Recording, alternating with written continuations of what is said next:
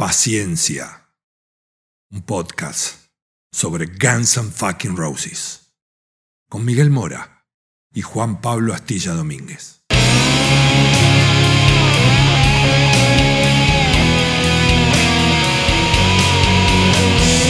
La banda más peligrosa del mundo.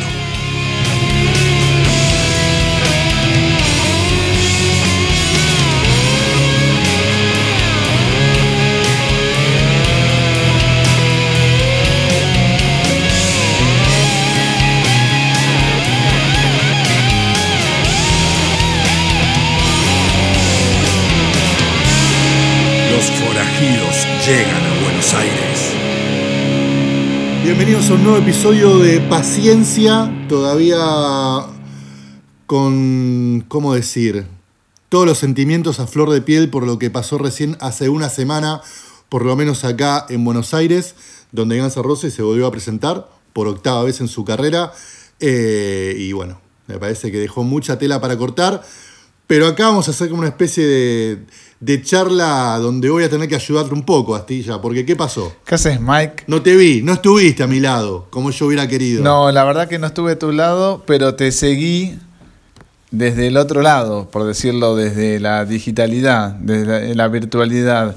No pude asistir a esta fecha de Guns N' Roses. La verdad que es la primera fecha desde 1992 que no asisto, sin contar la de La Plata en 2017. Tenía un viaje programado y estas cosas son así, ¿viste? Te compras un ticket, reservas un montón de, de, hoteles, tenés como disponibilidad de tiempo de acá a fin de año y sobre la marcha te cae la visita de una de tus bandas favoritas y ya está. La realidad argentina de 2022 no te permite decir, bueno, cambio un vuelo, cambio una reserva de un hotel, la verdad que el bolsillo no está para eso y bueno, los costos a pagar son perderse un recital, que si lo ves a la distancia no es tan grave, pero si lo pensás en frío decís, es Guns N' Roses.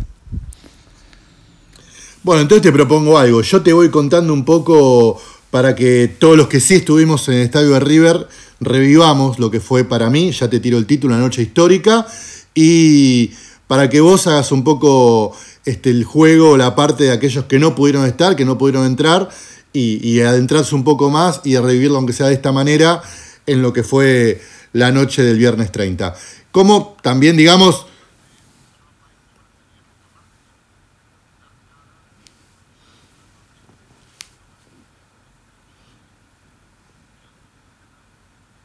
Y también lo que quiero decir ahora en un principio es que sabemos que este podcast, más allá de que el grueso de gente que lo escucha es en Argentina, que es de donde lo hacemos, pero que también hay mucha gente que lo escucha en otros países de Latinoamérica, y Guns N' Roses está recorriendo Latinoamérica, o sea que seguramente al final haremos algunos apuntes sobre otros shows que estuvieron pasando antes y después de este de Buenos Aires, que es básicamente lo que nos va a ocupar el, el episodio de hoy. Bien, me parece que también está bueno arrancar diciendo que Guns venía de 12 shows en Brasil, si la memoria no me falla. 12, ni más ni menos, 10. 10, bueno, 10. 10.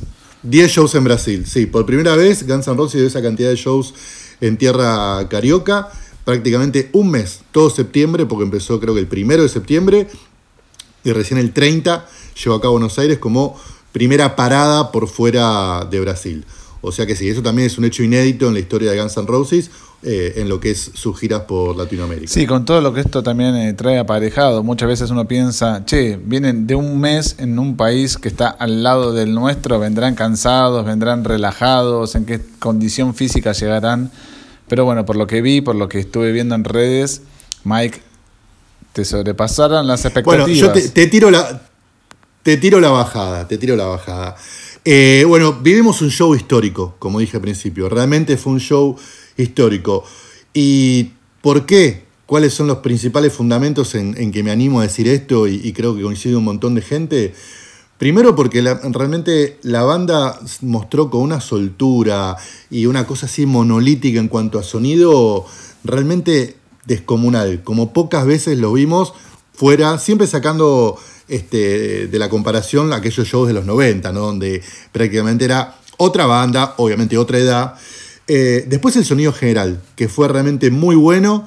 Yo estaba en una platea y la sumo, a veces cada tanto cuando soplaba mucho el viento, sí un poquito, pero en general de punta a punta el sonido fue de 8 puntos y seguí subiendo. Eh, la lista de temas Fueron 27 temas que casi, si uno pudiera elegir una lista ideal, no estaría muy alejado de, de este setlist que ya iremos desgranando canción por canción. Después, otro dato fundamental, la gente. Pocas veces vi una comunión tan, pero tan fuerte entre lo que era lo que pasaba abajo y arriba del escenario en un show de Guns N' Roses. Eh, y si tengo que ponerle o buscarle por qué no pasó otras veces, bueno, en la primera de todas, obviamente, porque había un clima de tensión, porque había un montón de cosas alrededor de ese show que hicieron que adentro del estadio hubiera una tensión que duró bastante hasta entrado el show.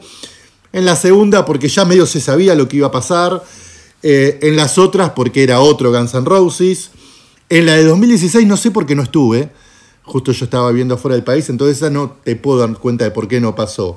Pero seguro comparado con la de 2017, nunca se vio una fiesta así. Había una alegría en la gente desde antes de que yo empezara, que se obviamente magnificó apenas empezó el concierto y que fue increyendo y en ese pico, en esa cresta de la ola, no bajó durante las tres horas y minutos que duró todo el show, que fue un componente, te diría, fundamental en ese gran, gran show que se terminó redondeando el viernes 30 de septiembre. Bueno, un poco para redimirme, te digo que yo estuve en esas dos noches a las cuales mencionaste en 2016 en River, que fue la gira de, de reunión, ¿no es cierto? Not in This Lifetime. Y la verdad que me pregunto un poco lo mismo, porque a la distancia y viendo y escuchándote a vos, pienso que fue un poco más frío que este último show de Guns N' Roses en River. Y de hecho se me ocurre así rápidamente que el momento más álgido de la noche fue cuando subió Steven Adler, tanto el viernes como el sábado. Fue el momento donde la gente ahí sí, como que despertó un calor que estaba medio adormecido. Así que me parece que fue una combinación de factores lo que estás mencionando vos. Y me gustaría que me cuentes un poco más de todo, porque hacia la distancia también te digo, quedó como parece corto un solo River, ¿no? Por, por la expectativa, por, por, lo colmado que estaba y por toda la ansiedad y por lo que se veía y se escuchaba en cuanto a la demanda de entradas. Yo creo que eh, había un, a lo mejor un factor o, una señal de, de, alarma o de, de, luz prendida que podía llegar a dar este, sensación de todo esto, era que por primera vez también en su historia, en las ocho veces que vino Guns N' Roses, Aquí en Buenos Aires las entradas se agotaron en 24 horas. Eso nunca había pasado, que llenaran un estadio en 24 horas. Algunos sí los habían agotado, pero con el correr de los días. Esto ya al día siguiente que pusieron en venta no quedaba ni una. Y durante todo ese tiempo, porque eso pasó hace unos cuantos meses, que fue cuando se anunció el show, en los foros se veía, compro entradas, compro esto, mucha gente también tengan cuidado con las estafas y demás. Y me parece que después esto termina como de, de madurarse y, y, terminando a punto caramelo para que después, para que después este, se termine concretando en lo que fue el show y esa comunión que te decía, en que como Guns N' llegó tres días antes y empezó a generar toda una expectativa porque ya sabían que estaban acá, porque mucha gente en el hotel se estaban hospedando, eso empezó a generar una bola de nieve de quiero entradas, quiero entradas, quiero entradas. Pocas veces me llamó tanta gente diciendo tenés entrada, tenés entrada, dónde se puede conseguir, entrando. Y encima, durante esa semana, la página de evento oficial empezó a habilitar como en cuentagotas algunos remanentes, duraban minutos. Pero entonces como que diciendo, bueno, se pueden conseguir. Y el mismo día del show, yo que llegué un buen rato antes de que iniciara la, la presentación Guns N' Roses y, y caminé las, las cuadras que que me, llevaban hasta el estadio de River, mucha gente pidiendo entradas, mucha gente, ¿quién tiene entrada? ¿Quién entrada? Y nadie vendiendo. A la inversa de lo que pasa en general siempre, que es todo el mundo ofreciendo y la gente ahí, bueno, viendo si puede ahí este, gatillar el precio, ahí regatear. Acá era al revés, acá era mucha gente buscando dónde comprar entradas. Yo tuve que ir a buscar una entrada en lo que era la boletería, el box office, y, y obviamente como yo había mucha gente más, pero era casi la misma cantidad que llegaba del bolsillo y decir, venden entradas, venden entradas, venden entradas. Y el pobre seguridad todo el tiempo, no, no se vende más, no se vende más, no se vende más. Ahora, eh, te escucho y, y, quiero preguntarte lo primero que se me viene acá a la mente, que es, ¿se renovó el público de Guns N' Roses? Porque llegaste un rato antes del show, llegaste tempranito al estadio, dijiste que recorriste las inmediaciones.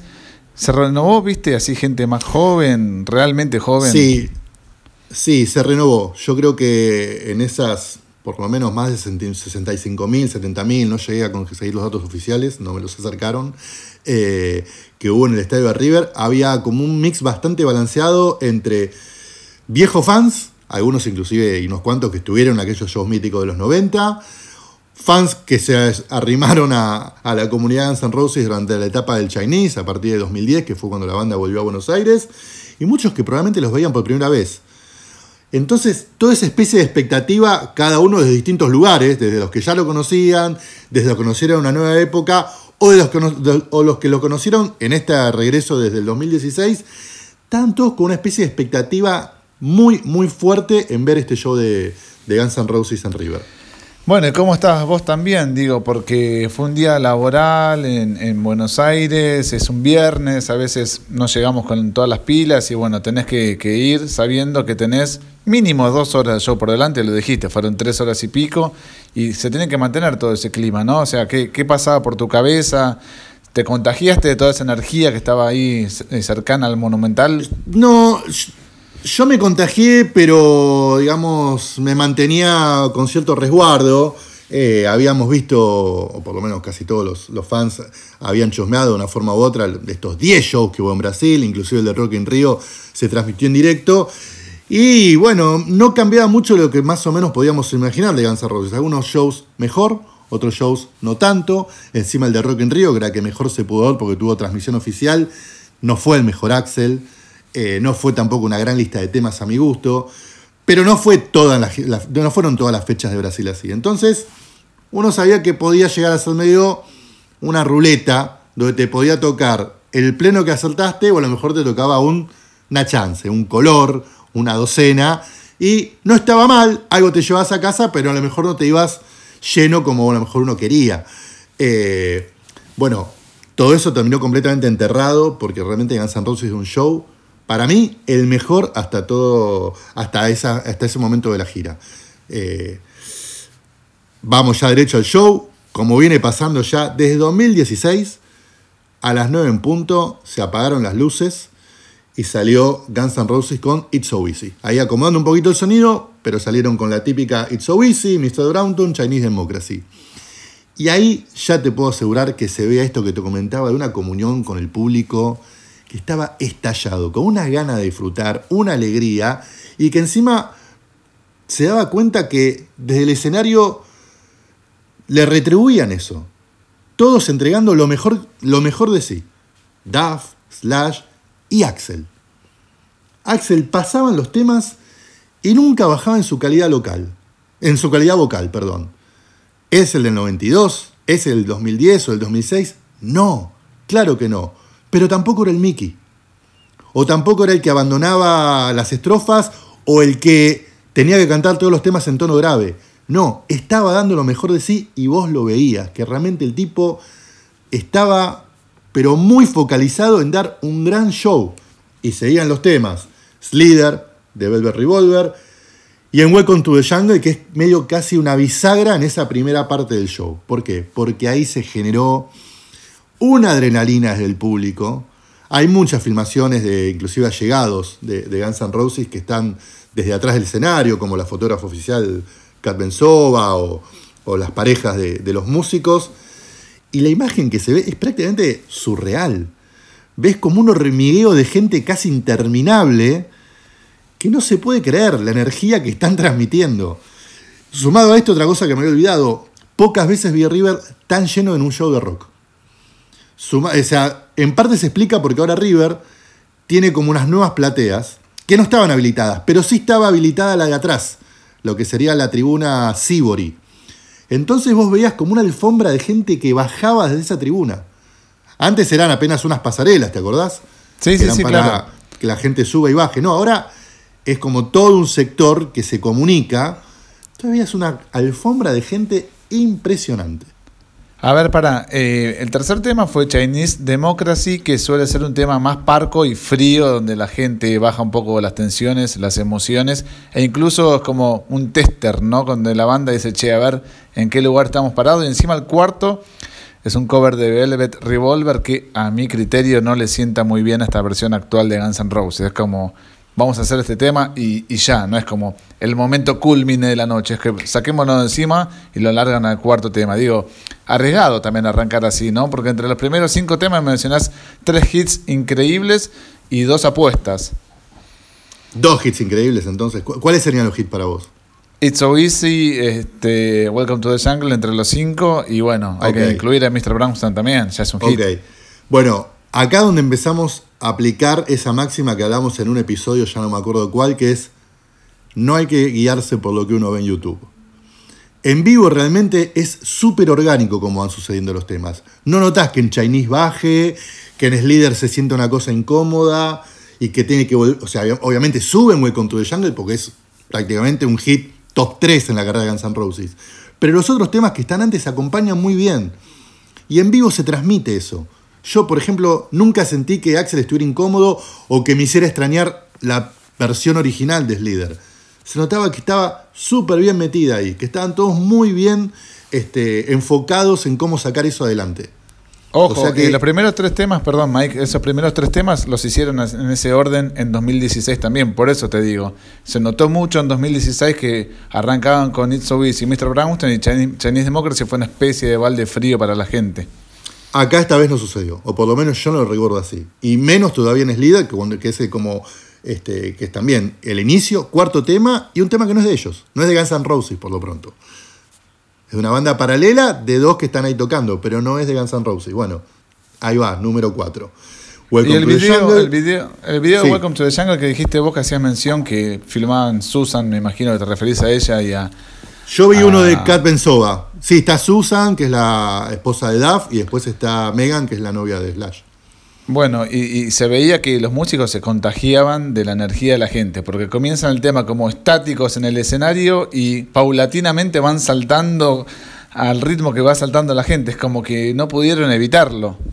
Exacto, es así. Evidentemente había una cosa ahí de nutrirse uno del otro. Y después, eh, otra cosa que me encantó, que ya me gustaba en videos, pero como te decía, videos a veces no es parámetro. Me gustaba porque me parecía que quedaba bien y porque además es uno de los temas favoritos, de esos temas que uno tiene en la cabeza y que sabe que es uno de los pocos que lo disfruta porque no son canciones masivas. Me refiero a, a Rumble de Link Gray, un guitarrista de los orígenes de rock and roll, de los primeros que empezó a hacer temas instrumentales y a buscar un sonido en la guitarra mejor más, más crudo. Un tema que se rescata después en la película Pulp Fiction, a pesar de que no estuvo en la banda de sonido, por problemas legales. Pero que Slash, como bien hace Guns N' Roses desde sus inicios, en esa tradición que tiene de rescatar canciones para después la gente vaya y las busque, la rescata para meterla de inicio de Welcome to the Jungle. Ya desde el año pasado. Queda perfecto. Queda perfecto porque arranca Slash, después se suma a la banda a hacer la base y esa, ese preludio para Welcome to the Jungle para mí es perfecto. Bien, ¿con qué siguió ahí? Porque son... Siguieron con Better, que ahí donde, bueno, parada difícil. Salió impoluto Axel, hasta ahí, hasta ahí, pero la sobrellevó bien. Digamos, aprobó con 6. Tuvo sus momentos, pero salió bien parado y nunca se, met- nunca se notó el Mickey. Nunca se notó el Mickey. Y yo ¿Puedo creo que la, después, parte, la parte final donde tiene que exigir un poquito más o la del rebaje un poquito de esa? Quedó un dignísimo Axel 2022. Como un digno Axel de 60 pirulos, obviamente, Sí, ¿no? Eh, claro, exacto. Y yo creo que después entiendo por lo que sucede inmediatamente de por qué no se exige tanto en Better. ¿A qué pasamos? A Reckless Life.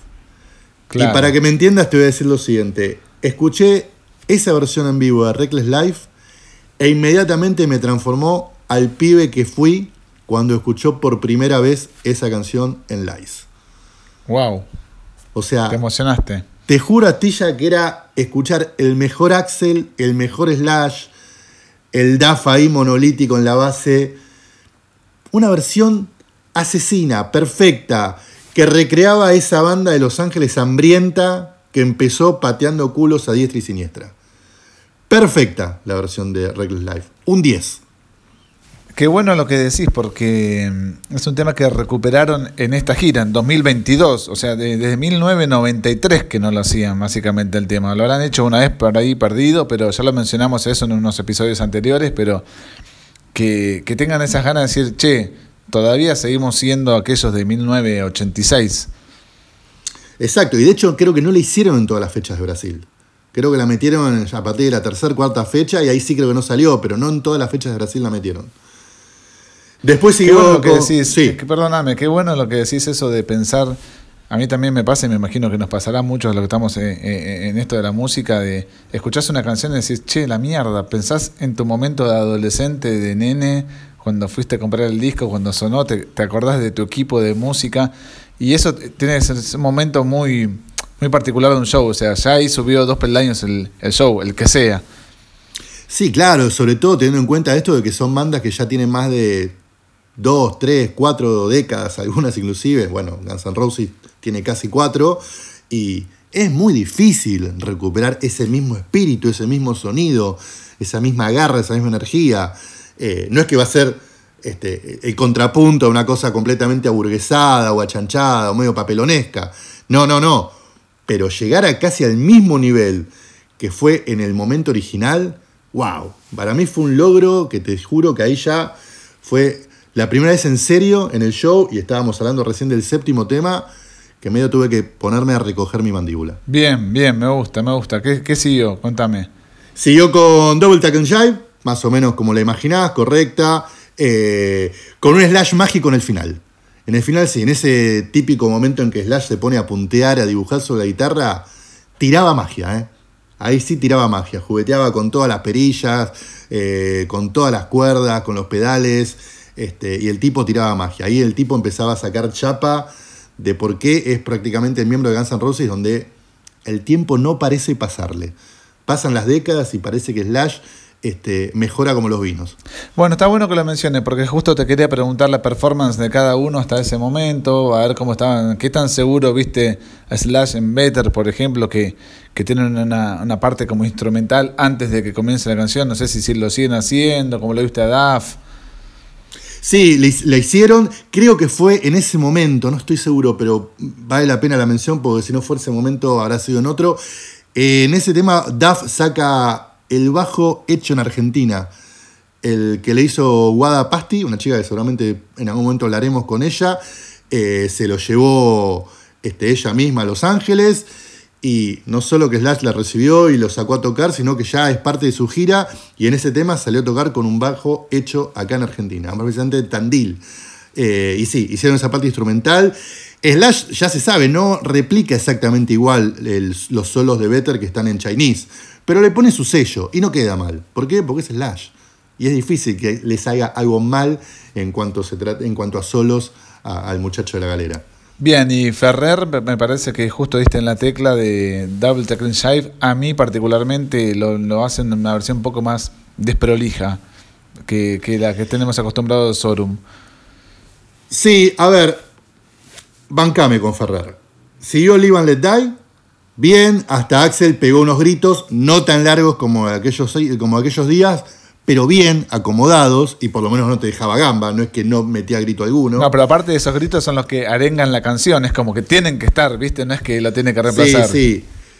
Y también me pareció que está muy bien esta cosa de rutina que siempre hace Axel y me parece que ya es infaltable, que es en el final de tema, ir a buscar el pie del micrófono y pararse delante de todo con los brazos arriba, este, con el pie extendido.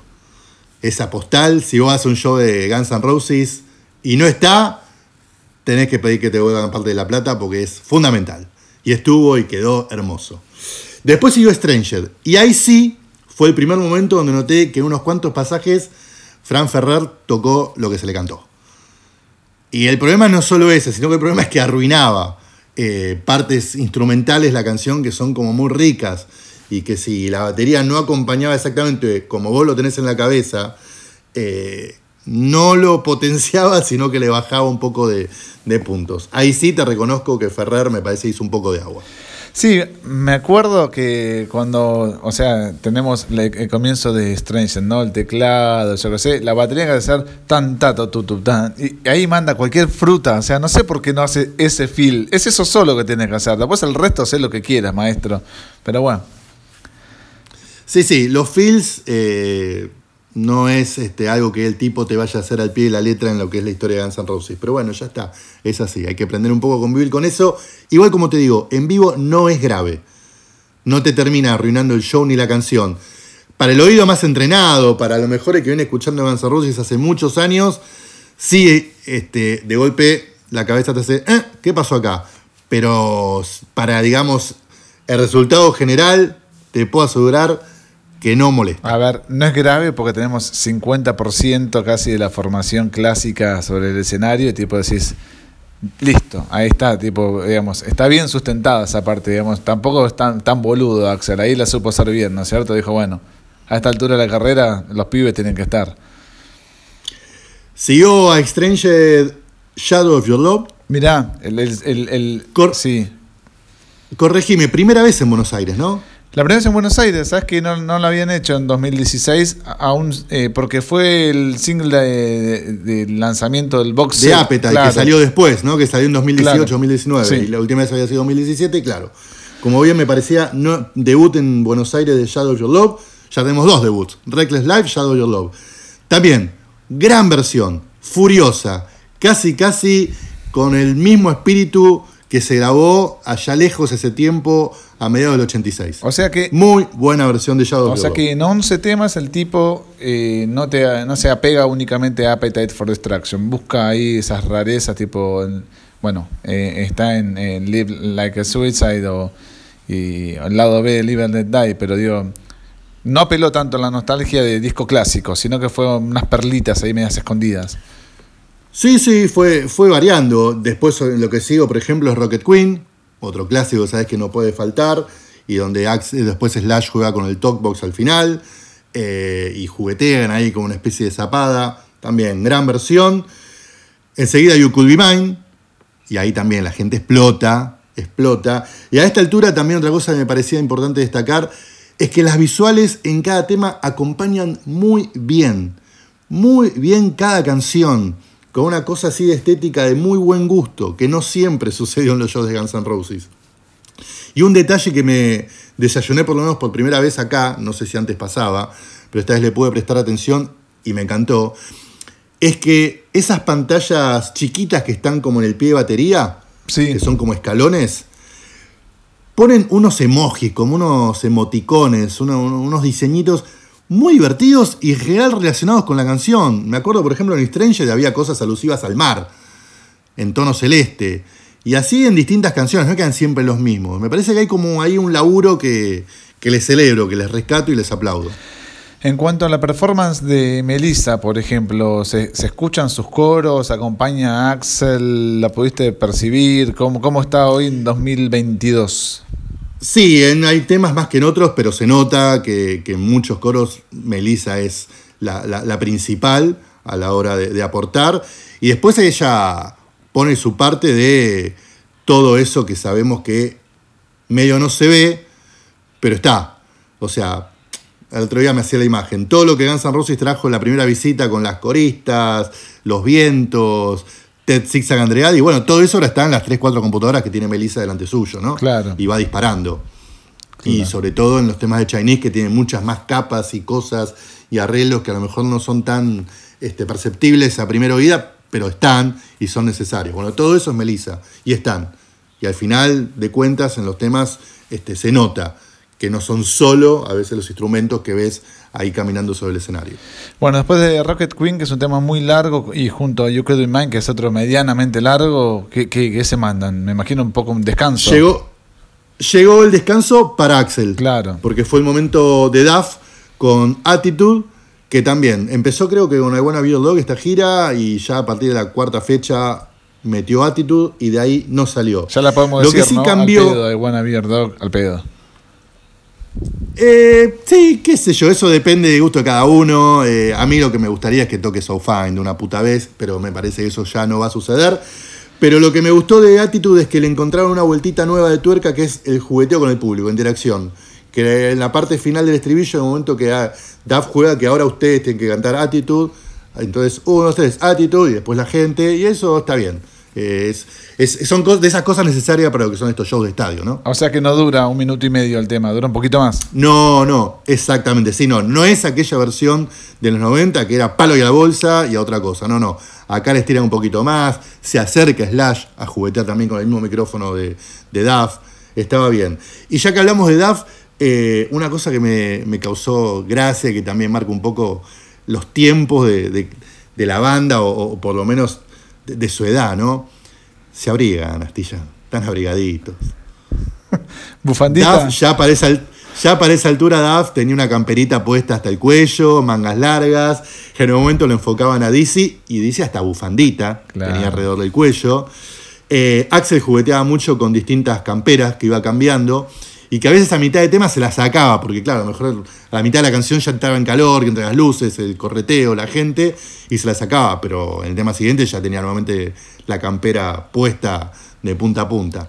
El que siempre, obviamente, en su planeta paralelo e imperturbable del tiempo de Clean es Slash, que desde que empezó hasta que terminó el show, con su caminita, cam- camisita de seda negra abierta hasta la mitad, y de ahí no se movió. Me imagino un tecito entre tema y tema, algo calentito para entrar en calor. Bueno, ya que lo mencionás, es otra cosa que me parece que ganó a favor Guns N' Roses en lo que es en cuanto a sus presentaciones en vivo. Esto es algo sobre todo para Axel.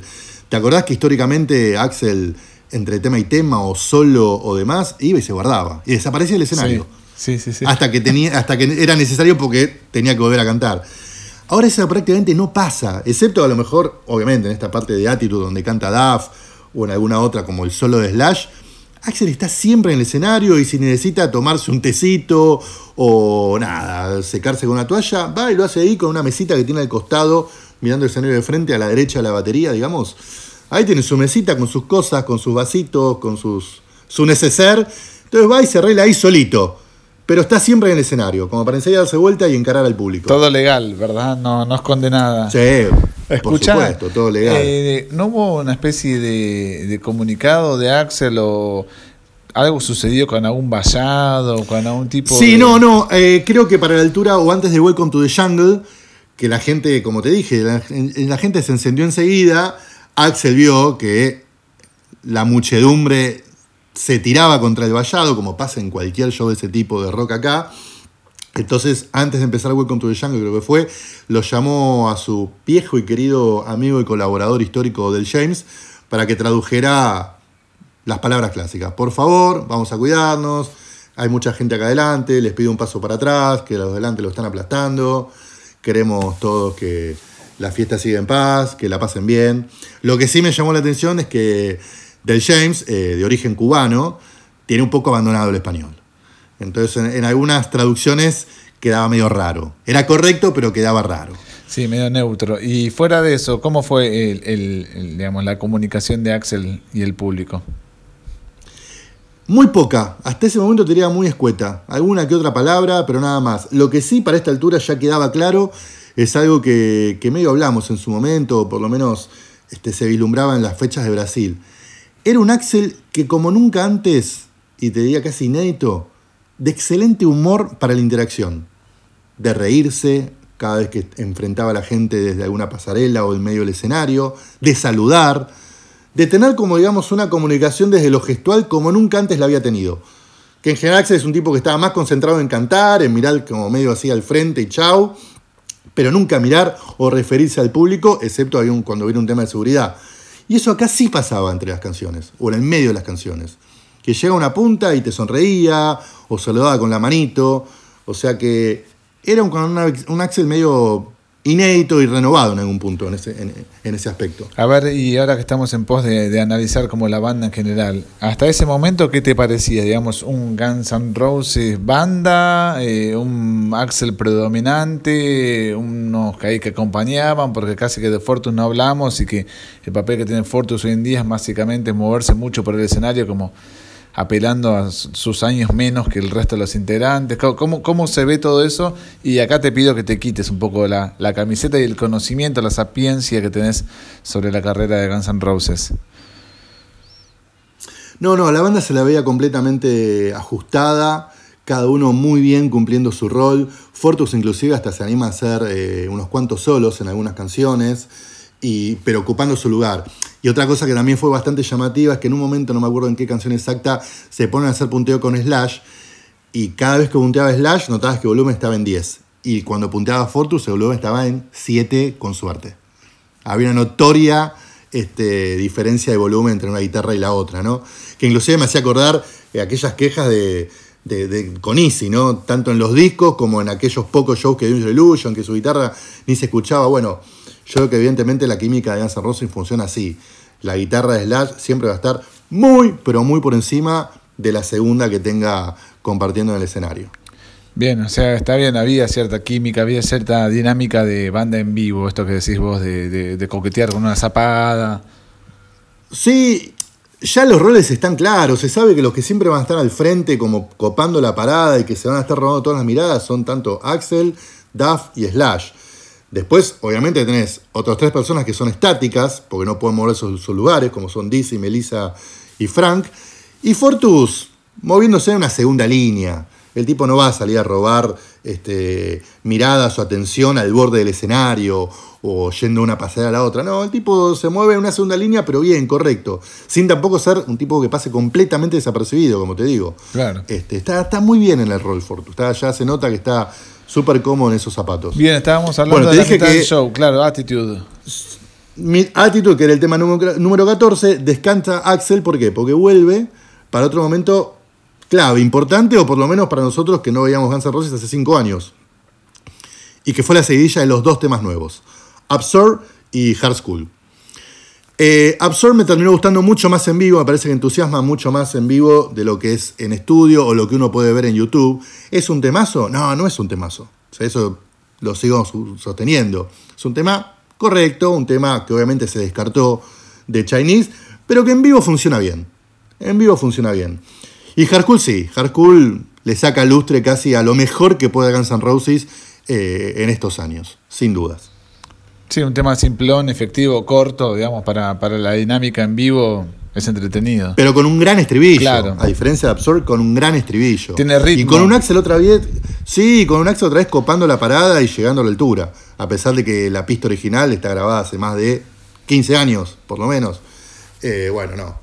En vivo el tipo sale muy airoso de, de esta versión que, que tiene que hacer de Hard School. O sea que los pegan, estos dos temas, entre comillas, nuevos de Guns N' Roses van pegados, tipo que los sacan de encima. Van pegados. Listo, bien. van pegados. Llegó el momento de Civil War. Y acá hay un detalle de color. eh, nada, quiero tu, tu opinión al respecto. Pero bueno, en Civil War, obviamente, el tema más político de toda la carrera de Guns N' Roses.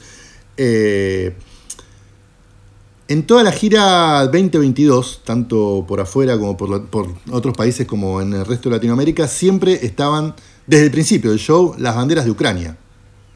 ¿Te acordás? Sí, claro que sí, te iba a preguntar, sí. Bueno, De hecho, una no guitarra estuvieron. de Slash también, ¿no? Que con los colores de Ucrania. Sí, y inclusive la pantalla de atrás a veces mandaba la bandera de Ucrania. Bueno, acá solo lo que hubo de Ucrania, o la alusión de Ucrania, fue el pie de micrófono. El que pie dejó de del ser el micrófono. típico. Sí, el pie de micrófono era mitad azul, mitad, eh, digamos, ese azul raro y ese amarillo más lavado de la bandera de Ucrania. Fue la única alusión eh, a, la, a- a la guerra que está sufriendo, que está padeciendo Ucrania con, con- con Rusia.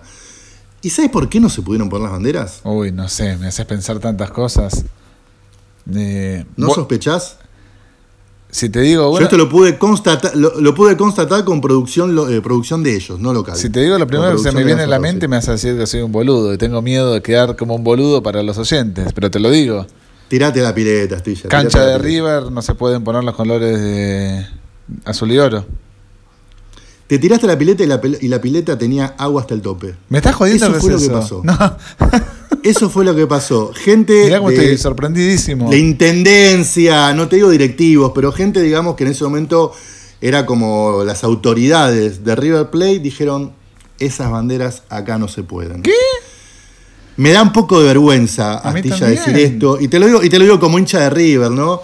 Eh, pero parece que la banda no tenía ganas de pelear, no tenía ganas de ponerse en una situación incómoda. Dijo, "Bueno, además, sí, está bien, déjala en un costado, las guardamos, las ponemos en el resto de la gira. Pero posta que fue así.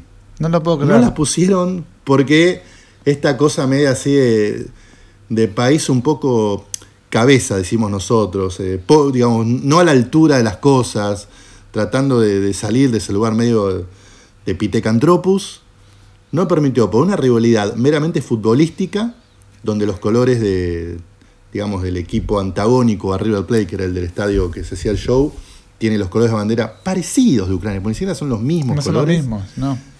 No son, son parecidos. Pará, parecidos, acá bueno. alguien le habrá dicho o habrá hecho mención sobre lo que sucedió con Iron Maiden en el año 2001, cuando flameó Bruce Dickinson la bandera inglesa. Ni siquiera, me parece que ni siquiera es comparable, porque hay Británica una cuestión más política. inglesa. Eh, británica, sí. A mí me parece una cuestión más política y más que tiene un. No un justificativo, pero una razón un poco más fundamentada. Fue que todo el país entró en una guerra, que murieron muchos chicos, jóvenes, injustamente.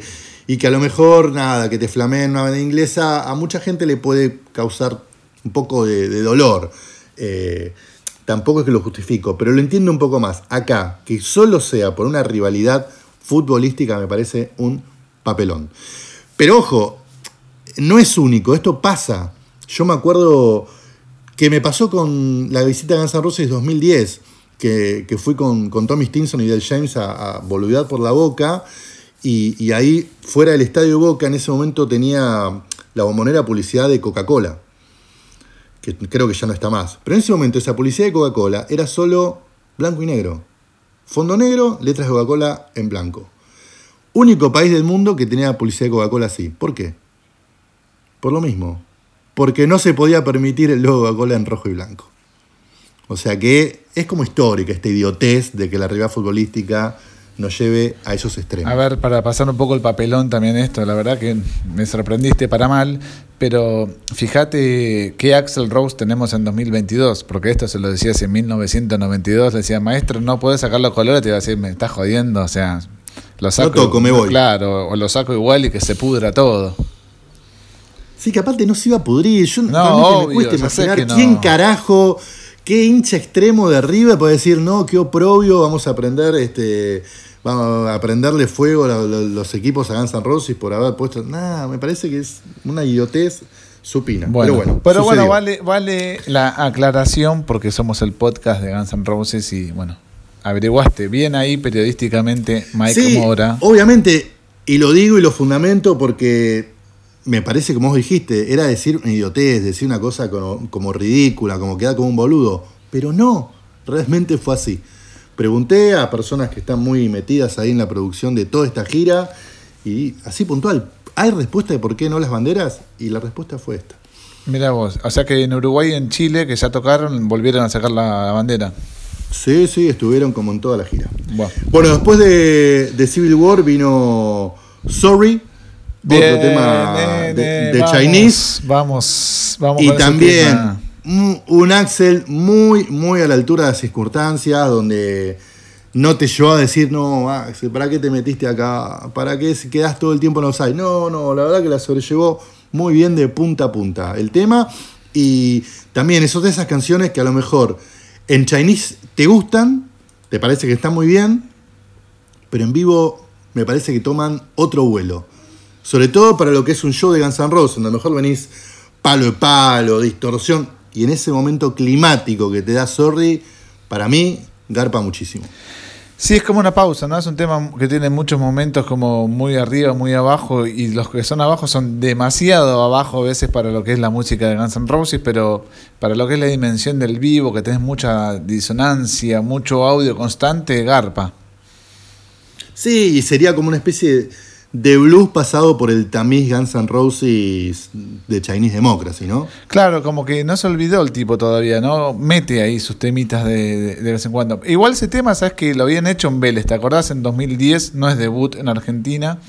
Yo pensé que lo iba a cantar No, no, no. junto a Sebastian Bach, que era el cantante que, que hizo soporte de Guns N' Roses en, en Vélez, quien grabó las voces también de esa canción, pero bueno, no lo hicieron. Pero es un tema que evidentemente después de 12 años el tipo quiere seguir haciendo en vivo y lo banco. Sí, y aparte porque por lo menos acá en Argentina le salió muy bien. A eso le siguieron la presentación de cada uno de los músicos, donde va pasando, lista uno por uno, y termina, obviamente, y tuvo que hacer pausa ante los gritos de la gente en Slash.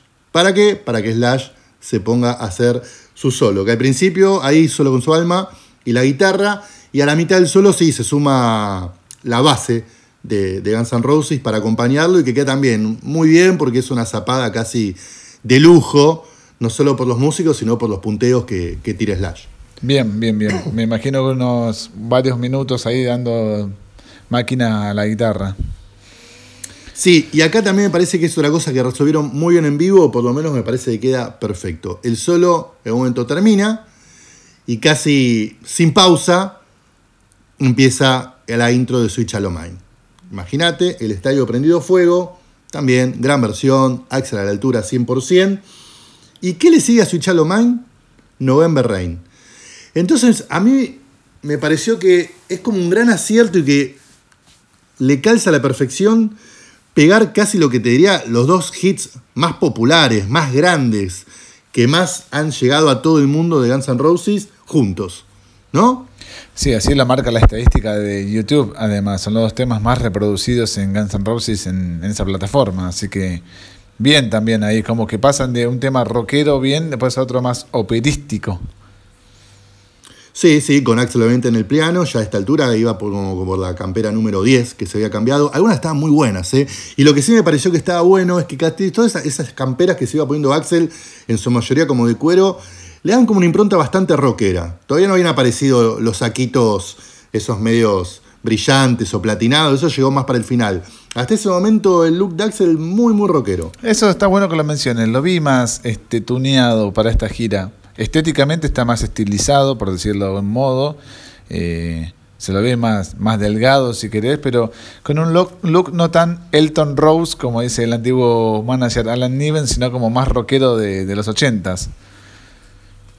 Sí, sí, igual no es algo que me preocupe, como a lo mejor le preocupa a la prensa que no está tan especializada en qué tan distinto está el Axel de los videos, me tiene sin cuidado. El tipo arriba del escenario sigue siendo único. Y acá sí me, me, me, voy a algo que me había notado, es, es muy impresionante, para el, si te tomás el trabajo de mirarlo, cómo camina el escenario de Axel Rose. No hay prácticamente un solo momento que el tipo te dé sensación de que está en el living de su casa. No, el tipo está con un respeto para caminar el escenario, con una impronta de estrella de rock, con una impronta de ser esos frontman únicos y que aparecen muy cada tanto, todo el tiempo. O por lo menos a mí me dio la sensación de que cada pasito, cada caminata de espaldas, cada giro, era el de un tipo que nació para hacer eso y que le tiene un respeto y una concentración en cada tema, en cada estrofa, único. Sí, la caminata de espaldas me parece que no, no se consigue eh, en la actualidad. No hay otro frontman que lo haga con ese estilo, con esa clase y con esa elegancia, porque se va como muy paulatinamente, no es que es, es súbito y desaparecido, como que va dando espacio, ¿viste? Y, y él sin perder protagonismo. Eh, ahí en November Rain es la canción que anunciaron en esta reedición de, del box set de Guns N' Roses que va a venir remixada o reinterpretada las cuerdas y qué sé yo. Acá la versión clásica, por supuesto, porque hubo un malentendido, ¿no es cierto? Sí, sí, acá la versión clásica. Sí, hubo algunos rumores que acá iban a meter orquesta, no, nada que ver. Este, fue la versión clásica, donde ahí sí, obviamente Melissa tiene mucho trabajo disparando todo tipo de, de orquestaciones y cosas. Pará, es otro tema sí, donde, fue... donde, Ferrer manda fruta y ahí me rompe mucho los huevos. Ese es el tema sí, que más no me mande, rompe los huevos. No, no manda el clásico feel que, que, que, hizo Matt Sorum de punta a punta en el tema que le había pedido Axel. Pero bueno, así las cosas, Astilla, ¿qué va a ser? Bueno. Eh, ahora sí, te diría que el tema que sigue fue como el primer medio bajón, o donde la gente un poquito más enfrió, con cierta lógica, en un punto que fue Wichita Alignment, ¿no? El cover que, que cantara Glenn Campbell, compuesto por Jimmy Webb. Un gran, gran hit de Estados Unidos, pero de esos que no salieron de Estados Unidos prácticamente. Uh -huh. No fue un, no sé. Bueno, My Gerona es un tema que vino mucho después, pero bueno, esos hits globales, no. Este fue solo hit de Estados Unidos. Y hace poco leí un dato muy interesante de Wichita, Lineman. A ver. Según Bob Dylan, es el mejor tema jamás escrito. Claro, listo, ya está. Lo tomó eso Rose y lo hizo. No me digas que lo pegó con Knocking, eh, con Knocking on Heaven's Door y ya está, cerramos todo. Lo pegó con Knocking on Ya está, listo, cerrado.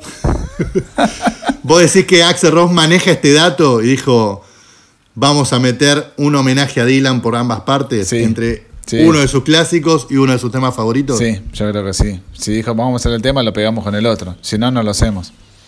De una. Eh, y, y esto, nada, eh, no, no te estoy fruteando, esto lo pueden buscar, lo pueden googlear y hay muchas declaraciones de Bob Dylan donde dice que para él Witcher Diamond es uno de los mejores temas jamás escritos. No, entonces sí.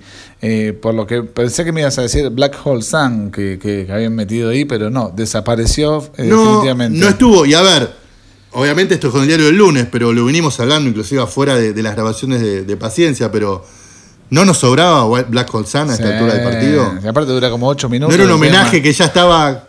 Un homenaje que ya estaba caduco. Estuvo bien en el año que murió este, el, el- el recordado cantante de Soundgarden, pero hoy por hoy ya me sobraba. Así que por suerte quedó fuera de la lista ya hace rato. Aparte, raro en Guns que no le encuentre la vuelta a un cover, ¿viste? Entonces me parece que si vas a hacer un cover que tenga peso, como bueno, acá pegaron dos covers consecutivos, como decís. Sí, igual a esta altura, creo que a esta altura y antes también, hasta a esta altura y en el 2010 y te diría hasta el 92, Knocking ya casi es un tema de Guns N' Roses. Yo entiendo que en, los registros, a la hora de cobrar regalías, es todo Bob Dylan. Pero la versión que hace Guns N' Roses y que patentó en, en- en algún punto, de alguna manera, lo transformó en propio. Knocking on Heaven's Door es casi, en lo que suena en sus shows, un tema de Guns N' Roses. Bien, muy bien, muy bien. Bueno, show largo, porque ese tema en vivo también dura 10 minutos más o menos. Sí, bueno, claro, a esta altura ya Guns N' te había metido casi todos sus mamotretos de 8 o 10 minutos como Stranger, Civil War, November Rain, Knocking on Heaven's Door, con toda esa parte de interacción con la gente para que cante el estribillo. Y a eso le pegan el cierre, que es Night Train. Y también, imagínate, tema 23. Ya vimos prácticamente dos horas y media de show. Y muy bien Axel cantando Night Train. Muy, pero muy bien. Muy bien. A esa altura decías, a la mierda, estoy viendo un show de la puta madre. ¿Eso será porque estuvo tres días descansando su garganta? Porque en Brasil estuvo como más pegado, ¿no? Las fechas fueron con día de por medio, a lo sumo dos, creo. No tengo certeza, pero tampoco tengo duda. Me parece que fue clave que el último show en Brasil, que creo que fue Porto Alegre, haya sido por lo menos cuatro días antes. Entonces el tipo se pudo guardar, descansar, tomar fuerza y dar un show increíble acá en Buenos Aires. Y vamos a los bices. Sí. ¿Con qué abren?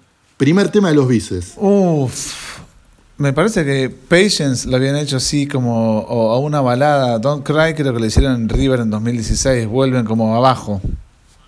No, no, porque esas son caricias, esas ya para encendedor, no. Salieron con un gancho a la mandíbula y arrancaron con una gran versión de coma. Mierda. Buenísimo. O Mirá. sea que arrancan el bis con el tema más largo de toda su carrera, son casi Sí. 10 minutos de canción, Sin estribillo. y donde también, sin estribillo prácticamente, y también donde se justifica y se pudo ver de por qué lo hacen, porque se le nota una, se le notó una felicidad a Slash cantando, tocando esa canción. En un momento hasta se puso a saltar y Axel se le puso a saltar al lado. Eh, nada, se nota cuando los tipos están felices cómo se potencian. Gran lindo. versión de coma.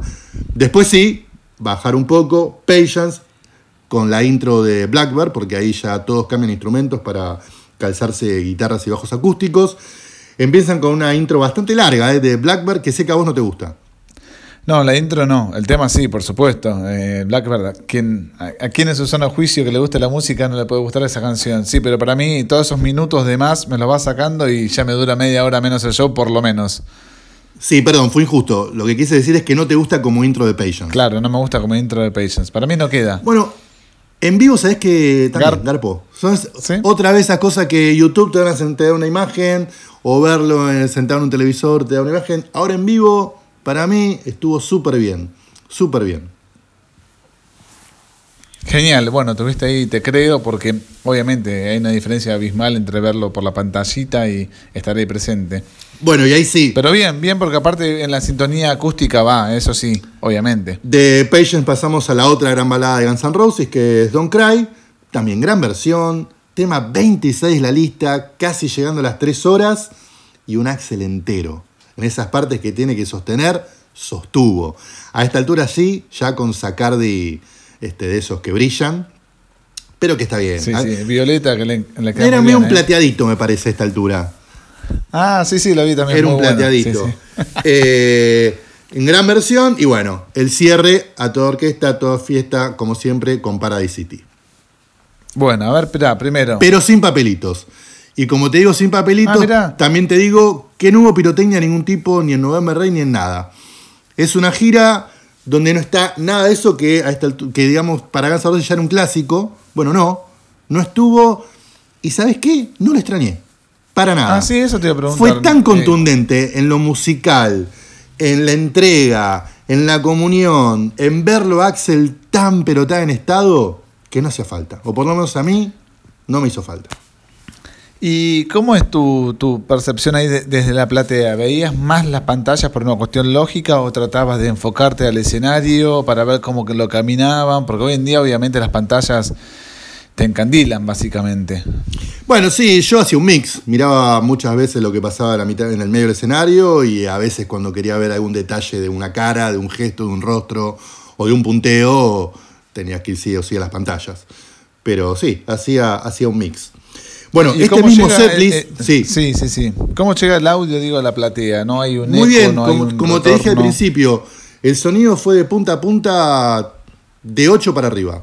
Por momentos Bien. 10, por momentos 9, cuando era un poquito más de viento 8, 750, pero nunca bajó de ahí.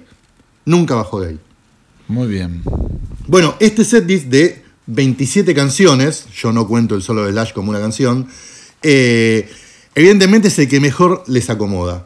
O sea, lo habían hecho ya en Belo Horizonte, en Ribeirão Preto y en Sao Paulo, y lo repitieron en el show siguiente a Buenos Aires, que fue de Montevideo, Santiago en Chile, el 5 de octubre, y veremos con Perú, que cuando escucha a lo mejor mucha gente de este podcast ya habrá sucedido, a lo mejor otra no, porque esto sale ya, ya mientras casi mientras estamos grabando, pero evidentemente les queda muy cómodo este setlist y te digo, es perfecto.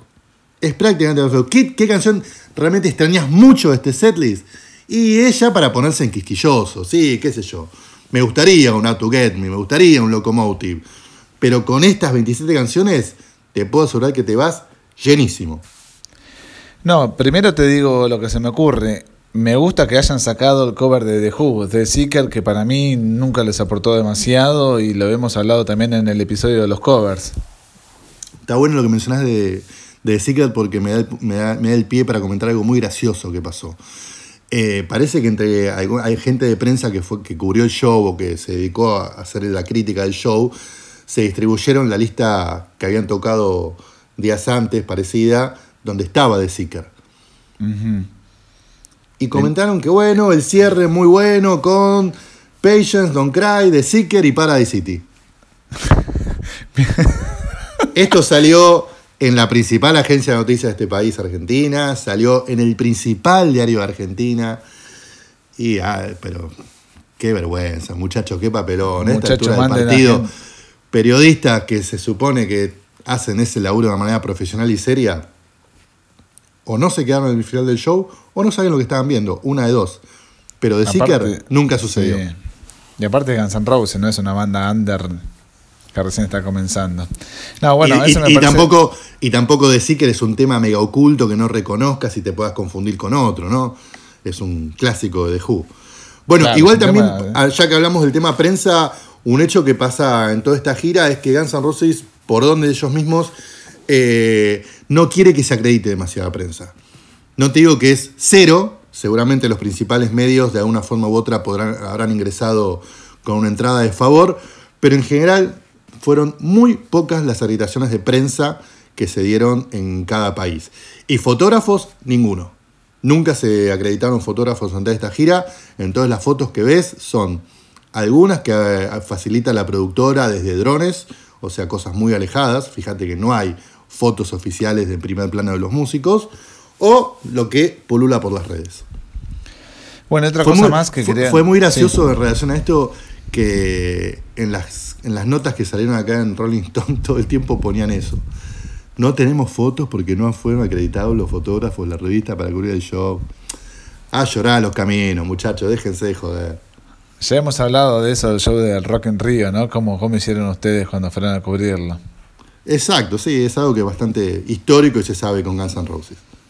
Escuchá, lo que te decía, que en comparación a otros shows que venía haciendo Guns N' Roses, al menos en la Argentina, me parece bien que haya volado, bueno, de Seeker te decía, Wish You Were Here de, de Floyd también la volaron, esa la venían haciendo casi siempre, y me sorprende que haya volado This I Love, que es un tema en el cual Axel siempre como que enfatizaba en tocarlo, que bueno, capaz que no le encontraron la vuelta, capaz que esto tampoco lo hicieron en toda la gira, ¿eh? o sea, voló directamente del setlist. Sí, pero yo te, te firmo donde sea este, que vuele I Love por Reckless Life y por ese esa seguidilla de temas nuevos y Shadow of Your Love, ¿eh? no lo dudo. bueno, antes de despedirte te hago la pregunta más importante. ¿Me compraste merchandising? Vos sabés que tengo una debilidad absoluta por el merchandising. Te compré algo, pero es algo que no le importa a la gente, o sea, no vamos a entrar en detalles, pero algo vas a tener a tu vuelta. Gracias. Eh, otra cosa que, espera, antes de que cerremos, me gustaría decir es, punto uno, que bueno, se repitió el mismo setlist, como dijimos, en Montevideo de Santiago, o sea, que les queda muy bien. Y después lo otro, que también me parece importante mencionar, porque después post-show, hablando con mucha gente, te este, encontrás con algunos que no. Y la banda es Slash, Slash es toda la banda, y otros, no, y es Axel, Axel es el que sostiene. ¿Sabes qué? Sin duda son los dos. Sin duda son los dos.